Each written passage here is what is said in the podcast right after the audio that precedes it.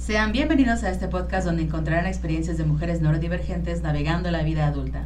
No somos profesionales de la salud mental ni tenemos todas las respuestas. Simplemente queremos crear un espacio para estos temas. Hola, Mon. Hola, Bren, ¿cómo estás? Dame un segundo. Listo. bien. Salud. Gracias. Eh, estoy muy bien. Eh, ya este es nuestra segunda, nuestro segundo capítulo en vivo. Este, eh, tú y yo juntas y está, es, ha sido una experiencia interesante. Aparte hemos disfrutado mucho, creo que estar aquí en general. Bien, estoy bastante feliz. creo que es muy padre. Hemos, ya estamos, este, nos está gustando mucho este lugar, ¿no? Aparte está, em, siento que hay una conexión interesante. Eh, el hecho de grabar. Como ustedes saben, muchas veces el grabar, el hacer como una tarea, como una persona neurodivergente, es un proceso complicado, ¿no? Sobre todo cuando es algo que hacemos, que si no lo hacemos no hay tal cual como una consecuencia, ¿no? Pero no sé, yo siento que de repente con ese tipo de tareas me siento más tranquila y más cómoda y más contenta. Porque cuando de verdad hay una repercusión fuerte, si es como de la voy a evitar. Y a veces me prefiero sentir la culpa de haberla evitado a hacerlo. Sí, sí, exactamente como que huyes a ciertas responsabilidades, ¿no? Y creo que lo que hemos tratado siempre durante este podcast es justamente tratar de que todo siempre se mantenga como algo que justamente sea parte de nuestro día, parte de nuestra semana, eh, que sea una forma que a ustedes les sirva también a escuchar nuestras reflexiones, hablar acerca de todo esto mismo. Eh, y puedan aprender de nuestros errores y también de cómo nosotros reaccionamos a, a diferentes cosas, ¿no? Yo siento.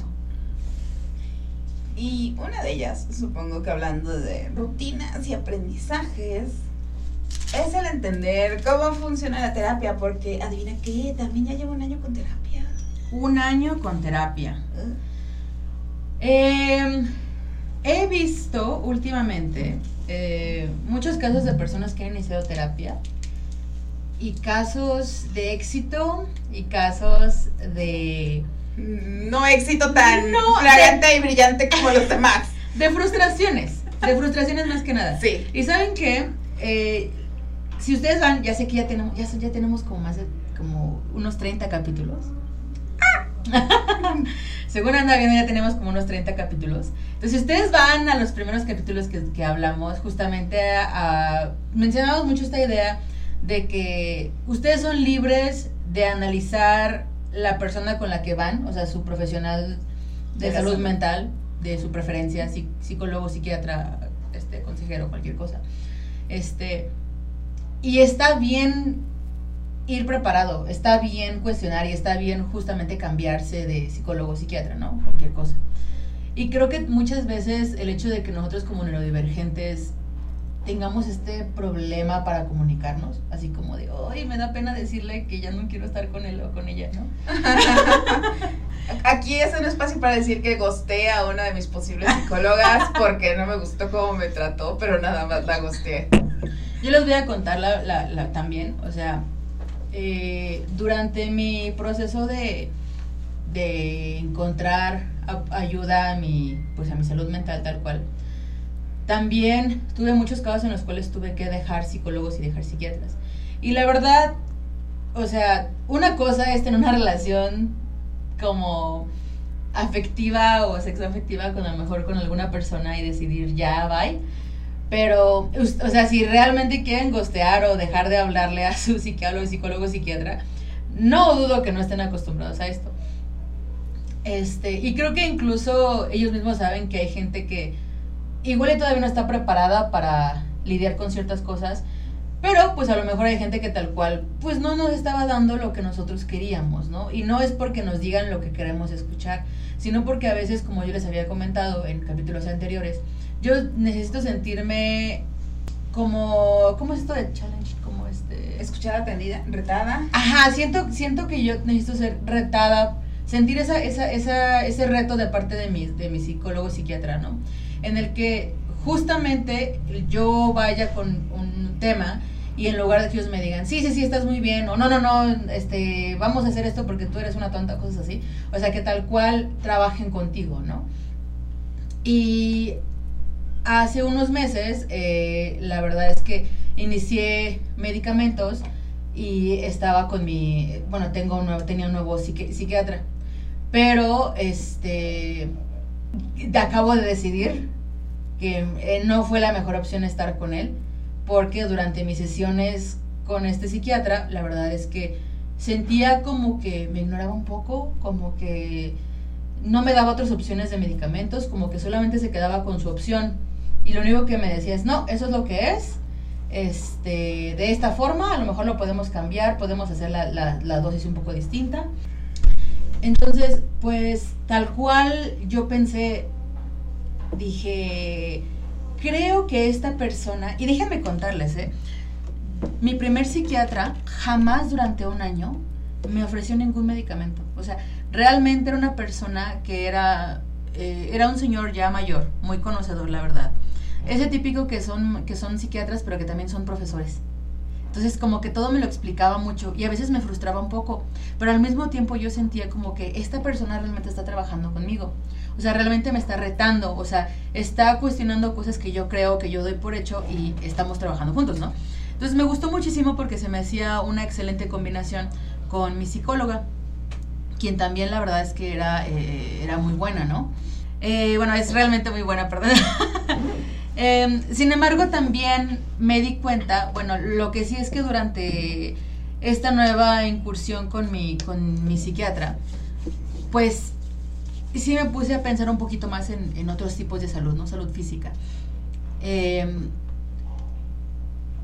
y la verdad es que me sentí muy, muy, así como de, ok, creo que lo que dices es muy interesante, pero al fin y al cabo siento como si ya me hubiera hecho todo lo que me pudo haber hecho, ¿no? O sea, sentí que nuestras sesiones ya eran muy vacías, como que ni siquiera me ponía atención a lo nuevo, o sea, me decía, no, pues cambia entonces la manera en que la tomas o el tómatela en la noche y ya, pero realmente ya no me escuchaba. Y yo dije, ah, y desgraciadamente mi primer psiquiatra con el cual tuve muchísima más conexión, pues se jubiló durante la pandemia, era una persona ya mayor.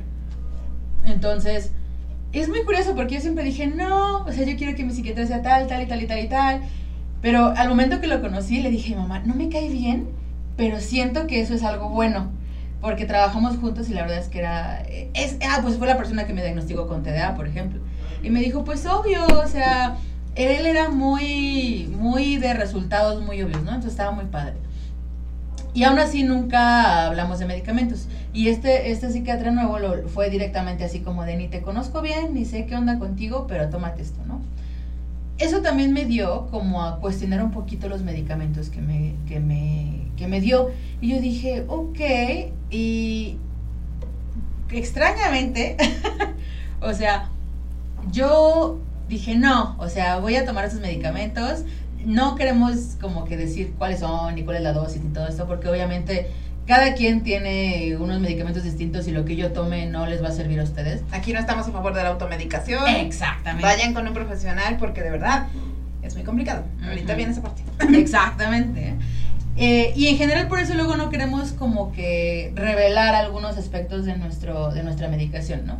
No porque seamos como que nos dé pena de tomarlos ni nada por el estilo, sino tal cual porque sabemos que hay muchas personas que a lo mejor por la desesperación de sentirse, de sentir algo, ¿no? Y la falta de acceso a los servicios de salud mental en este país. Claro porque, pues, bueno, incluso creo que también México tiene un problema con la automedicación y el hecho de que compartimos recetas por la falta de acceso a la salud en general.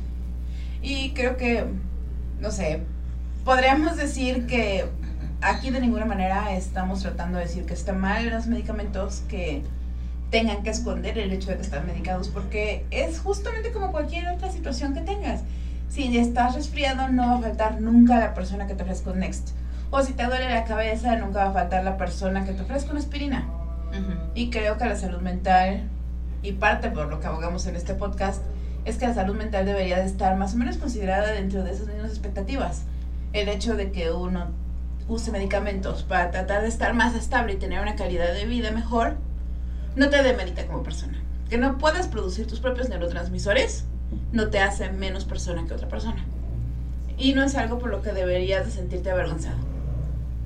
Exactamente. La verdad es que eh, en mi caso, creo que mi familia cercana a mí siempre ha estado relacionada con medicamentos y siempre los ha visto como una buena forma. Entonces a lo mejor en sus familias o los lugares donde ustedes se desenvuelven puede que tenga un cierto estigma negativo, ¿no? Eh, no sé si el estigma ya es decir negativo o que tenga un cierto estigma. Pero tiene una, connotación una connotación negativa, ¿no? Entonces, a mí la verdad es que incluso mi mamá y mi hermano, este, luego me dicen así como de, ay, como que todos de alguna forma tenemos cosas que nos tomamos. Entonces, es curioso. Y pues ahorita yo me sentí súper segura, así como de, no, pues es que este tipo ni me conoce y no sabe ni qué tengo. Entonces, el momento en que se acabaron mis medicamentos, dije, pues no pasa nada, no me los voy a tomar este mes y no va a ocurrir nada. Y no les voy a mentir, pero fue hasta cómico la manera en la cual me sentí durante este proceso. Creo que nosotros durante esta, este mes, creo que ustedes conocen que nosotros somos personas súper reflexivas, que llevamos, siendo llevamos un diagnóstico desde hace muchísimo tiempo y que nos conocemos. Y somos así como de, ah, me, sentí, me siento así porque justamente este, mis neurotransmisores y todo así, así. Pero cuando ya estás en ese proceso y tú dices, no me los voy a tomar, porque yo soy zen, porque yo justamente soy súper genial, este, yo ya soy la reina de mi salud mental, yo puedo controlarme, no pasa nada si un mes no me tomo mis medicamentos. Fue como si yo estuviera viéndome desde, un, desde una ventana, como estaba yo valiendo. Y yo, y yo diciéndome, ¿te das cuenta de que no tienes que este, sentir esto? O sea, nada más tienes que tomar de Ni siquiera tomo muchísimos. O sea, nada más toma de tu, mitad de pastillita y ya, tan tan. Pero no me había dado cuenta, dije, no, o sea, no puedo creer que yo cambie tanto nada más por esto. O sea, me sorprendió muchísimo este proceso, porque aparte llevo 30 años, casi 30 años, siendo como soy. ¿Cómo es que un mes no me tomo esto y automáticamente ya no sé cómo regresar a mi vida, ¿no? Eh, la verdad es que aprendí mi lección. No me vuelvo a dejar de tomar mis medicamentos, pero aparte, ¿saben qué chicos? Es como vi mi, mi, día a día y todo el tiempo me sentía mal. O sea, literal iba caminando y pensaba en cosas cosas así como de que me hacían sentir mal y mi cerebro me estaba proveyendo así información, información mala, mala, mala, mala. Y entonces yo en mi sentido decía, pero esto está pasando porque no me estoy no me tomé mis medicamentos. Pero en lugar de verlo de esta manera racional, o sea, lo racional se queda en la ventana. O sea, dejas de poder entender a ti, mismo. Está muy muy extremo, la verdad. Y eso es muy chistoso porque ahora vamos a ver parte de mi relación con la terapia y la medicación. Creo que una de las cosas que aprendí con mi segunda psiquiatra fue justamente el hecho de que ella me dijo, aquí vienes y vamos a trabajar por objetivos precisos y puntuales. Porque también yo le externé que yo soy el tipo de persona a la que le da miedo ser dependiente de la medicación. Porque fuera de temas de salud mental, sí he tenido relaciones extrañas con otros medicamentos, así que soy muy cautelosa cuando se trata de tomar medicinas. Entonces yo le dije que tenía muchas reticencias a justamente tomar ansiolíticos, antidepresivos, todos los tipos de, de medicamentos que van relacionados con la salud mental. Y ella me dijo que no tenía que preocuparme, que íbamos a trabajar por objetivos y que iba a ser puntual lo que íbamos a hacer. El tratamiento no iba a durar más que, no sé, un tratamiento con antibióticos. Es decir, va a haber un periodo prescrito, una entrada al medicamento, una salida del medicamento y yo voy a poder continuar mi vida normal sin él. Entiendo que es un caso totalmente diferente al de Brenda, pero siento que voy a llegar a un punto sobre la neurodivergencia. Así que quédense conmigo, por favor. Cuando empezamos, por ejemplo, me di cuenta de la diferencia al ciclo anterior con otra psiquiatra, que en ese momento yo no tenía conciencia de mi neurodivergencia, y solo llegué ahí porque estaba deprimida, como muchísimas otras mujeres en este mundo. Y de nuevo en esta conciencia de decir, ah, estás deprimida, ¿qué dice el manual que le damos a la gente deprimida? Esto, ahora, venga. Y fue muy gracioso porque en las dos experiencias fue el mismo medicamento, pero fue llevado de maneras muy distintas, porque tenía objetivos muy distintos. En la primera experiencia no había noción de la neurodivergencia, solo había una depresión, me estaban tratando de una manera regular, muy neurotípica y muy de manual. Entonces, mi experiencia fue muy negativa. Creo que ya lo expresé en episodios anteriores. Yo empecé a ver mi vida desde afuera y fue una experiencia que no me gustó para nada me sentía muy ajena y sentía que no estaba tomando las riendas de mi vida. Y eso me lleva a la segunda experiencia donde sí fui muy puntual con la psiquiatra de decirle, no quiero sentirme ajena porque no me gusta la idea de no poder llevar mi vida. También en parte eso me llevó al proceso psicológico. Ahorita lo estoy favoreciendo en vez del psiquiátrico. Ya empezaremos a ver después cómo voy. Pero sentía que necesitaba un cambio más duradero o hacerme responsable. Y ahorita creo que ya estoy en un punto dentro del proceso psicológico en el que sentiría que las medicinas estarían aportando a mi experiencia porque me estarían ayudando a tener espacios de claridad más amplios. Porque el hecho de que ahora ya entiendo cómo funciona, por ejemplo, mi ansiedad o cómo funciona mi neurodivergencia, me ayuda a que ya no sea una persona ajena con los medicamentos, sino que ya diga, ah, bueno, esto y esto y esto y esto. Que creo que es mucho lo que está diciendo ahorita Bren, que es entenderte y que ya sabes cuál es la diferencia puntual con y sin los medicamentos. Pero creo que no hubiera llegado a este punto de volver a reconsiderar la idea de entrar con un psiquiatra si no hubiera pasado por toda la terapia psicológica. Concuerdo. La verdad es que lo que comentaba anteriormente es que tenía una conexión muy cercana a mi, a mi psiquiatra y a mi psicólogo, porque justamente mi psicólogo también era, mi psiquiatra también era psicólogo, entonces era un, era un proceso muy, muy bueno y hablaba mucho conmigo, ¿no? Lo que siento que realmente hay mucha, carece mucho a veces los, los, los psiquiatras porque justamente dicen, pues no es mi trabajo, o sea, ve con un psicólogo si eso buscas, ¿no? Y creo que el hecho de que él haya estado tan preparado y que haya sido aparte un profesor y que todo me lo explicara mucho, me hizo sentir parte de mi proceso, ¿no? Eh, mi psicóloga se enfocó en conocerme también muchísimo y en retarme. Y creo que si no hubiera habido una combinación de los dos, no hubiera podido llegar a, ahora ser segura de decir, ah, no, sabes que esta persona no está dando lo mejor de mí, entonces mejor voy a buscar otras opciones. Y aparte, el hecho de que yo haya dicho, voy a buscar otras opciones, y ustedes, si ustedes tienen idea, saben que cambiar algo y proponerte hacer una cita o hacer algo nuevo, dices, te vas a tardar tres años, ¿no? Y dije, no, no, no, o sea, ahorita justamente en mis periodos de claridad, hago mi cita, hago mis estudios, bla, bla, bla. Voy a, ahorita voy a favorecer un poquito mi salud física para poder estar al 100 en mi salud mental, ¿no? Entonces, creo que es algo que... Y, y ahorita, o sea, ya nosotras tenemos que años de ser diagnosticadas, tenemos 30 años, o sea, ya somos personas mayores, tenemos la, la, la facilidad de todavía decir, ¿sabes qué? Igual y ahí va a haber un cambio en mi proceso de, de, de salud mental. O sea, no crean que va a haber un momento en el cual ese proceso o ese, ese proceso de, de, salud o de con psicólogo, donde ustedes vayan, va a ser nada más en ese momento, ¿no?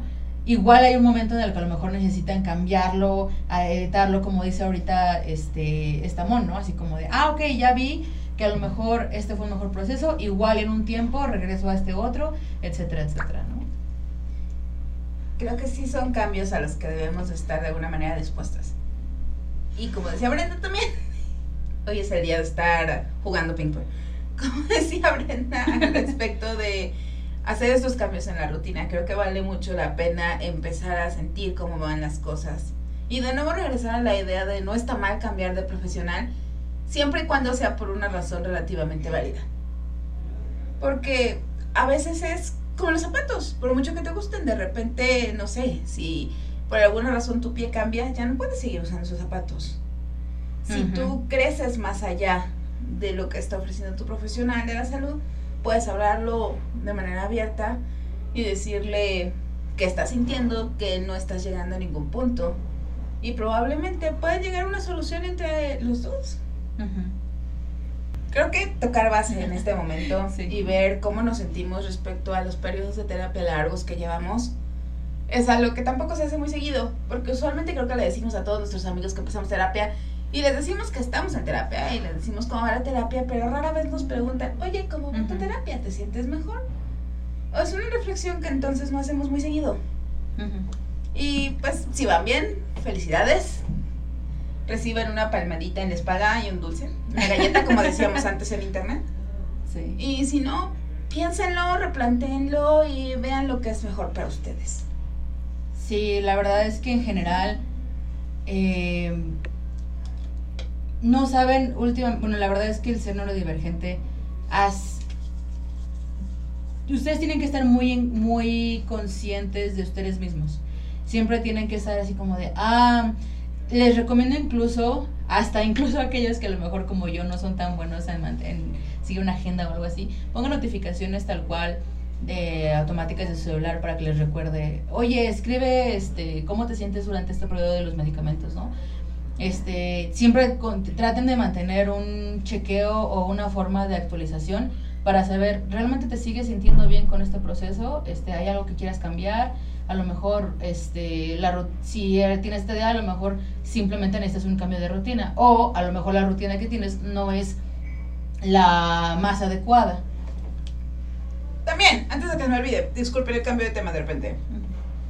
Creo que un no negociable en cuanto al tratamiento es la idea de que tu profesional de la salud no respete cosas que son totalmente importantes para ti.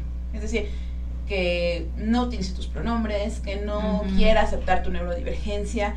Hay muchas cosas que de verdad deberían de ser no negociables. Y si encuentras a alguien así, por tu propia salud mental, sí creo que recomendaríamos cambiar de profesional deberíamos hacer, bueno, eventualmente, eh, ya hace unos capítulos y, hablamos un poquito acerca de cómo, cómo estas banderas rojas de los, de los psicólogos, psiquiatras y profesionales de la salud, pero creo que a raíz de un boom más grande en redes sociales de, las, de, profesionales de la salud mental, han salido como más formas de, de charlatanería, ¿no? Eh, sería bueno a lo mejor actualizar un poquito esa, esa información, así que nos encantaría que ustedes nos digan ¿Qué clase de cosas han encontrado que para ustedes pues se dieron cuenta que era algo que nos servía o que incluso trataba de lucrar con nuestro, pues con las personas neurodivergentes tal cual, para nosotros estar. O incluso los estilos, por ejemplo, mi psicóloga me ha dicho que ella no trabaja desde el psicoanálisis, porque ella se ha dado cuenta de que no le funciona muy bien a las personas que pueden ser neurodivergentes. Y eso es algo a lo que de manera general creo que no teníamos tanto acceso. Creo que ya lo había dicho, pero actualmente creo que es más fácil encontrar a qué corriente pertenece tu psicólogo. Entonces también a veces es más fácil buscar a alguien que vaya con la línea que tú quieras trabajar. Y por ejemplo, yo sé que hay muchos, muchos psicólogos que dicen, ay no, la persona típica que, que lee, que ya quiere saber todo y que no sé qué, no importa, o sea, ustedes al fin y al cabo es mejor estar informados a no estarlos, ¿no? Y, nosotros sabemos que también podemos caer dentro de investigar de más o a lo mejor creer que tenemos un diagnóstico diferente, pero para eso ustedes van a ir con un profesional de la salud, ¿no? O sea, mental. O sea, porque ustedes van a tener las dudas y van a querer que sean este, confirmadas o infundadas, ¿no? Y creo que a eso queríamos repetirnos el día de hoy queríamos ver cómo íbamos con la terapia. También en parte es un poquito de autoindulgencia. Pero, como decía, conviene de repente pararnos a pensar en esto. ¿Ustedes están en terapia y están medicadas? ¿Cómo se sienten? Claro, y, y como dices tú, ¿no? o sea, sí lo tomamos ahorita un poquito porque es como una manera de, de cuando estás con amigos y decirles, oye, ¿cómo te ha ido en la terapia? Y nosotras decir la verdad, esto sí, esto no, voy a cambiar esto, no sé qué. Y creo que eso es una conversación que tenemos que tener con nosotros mismos de vez en cuando. Y nosotros pues queremos que ustedes también justamente nos digan, ¿no? O sea, pues dinos, o sea, ¿qué te ha ido con la terapia? ¿No? O sea, ¿cómo van tus medicamentos? y por supuesto también luego en el caso de México, los medicamentos son fáciles de conseguir, son muy costosos, ¿cómo, si, cómo vives esto mismo, no? Y bueno, creo que sería todo por esta semana. Las dejamos descansar, que tengan tiempo de ir a terapia. y que tengan un ratito para sentarse a ver esta reflexión. Justamente. Y entonces no olviden que yo soy Brenda, yo soy Mon y somos Good Girls. ¡Yay!